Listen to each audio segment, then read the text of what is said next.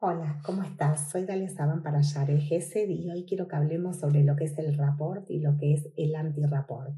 Y tiene que ver con cómo enfrentamos también las comunicaciones. Saben que la parte de comunicación oral, lo que es verbal, no es nada más que el 7% de la comunicación.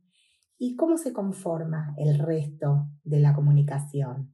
Está dividido en lo que es el lenguaje corporal, creo que es el 55%, y el resto es el cómo decimos lo que decimos. Entonces, ¿cuándo podemos decir que una comunicación fue efectiva, que fue una conversación que fue útil, que cumplió con su cometido, ¿sí? que, que el, el motivo por el cual se generó esa conversación tuvo un impacto positivo en las dos personas? Tiene que ver con el resultado, ¿sí? con lo que pasa después de esa conversación. Y te voy a entregar una herramienta, un recurso, que es el rapport.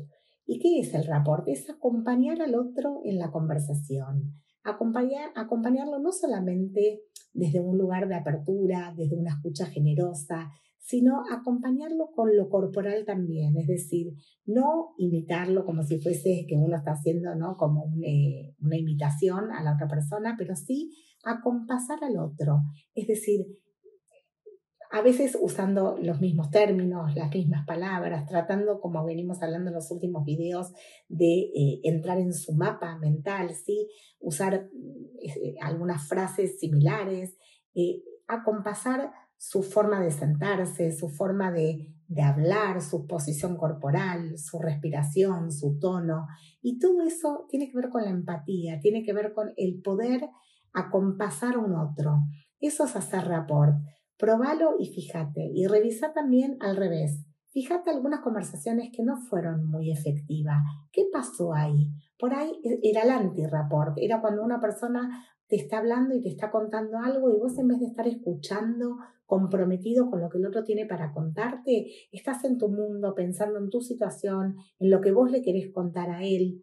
Entonces, esto tiene que ver con seguir trabajando las comunicaciones, entender que no es solamente lo que se dice, sino el cómo se dice lo que se dice y estar ahí para el otro, estar con cuerpo, con mente, con un oído generoso de apertura, no solamente escuchando, sino con todos los sentidos.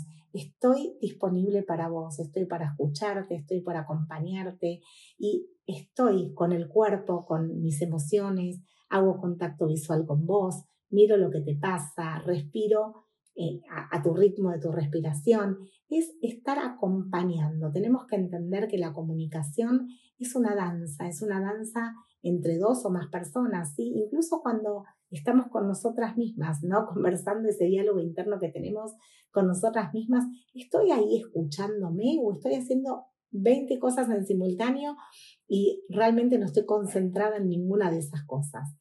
Así que bueno, para que lo tengas en cuenta y lo tomes como una herramienta más. Espero que te haya gustado y nos vemos en el próximo. Gracias.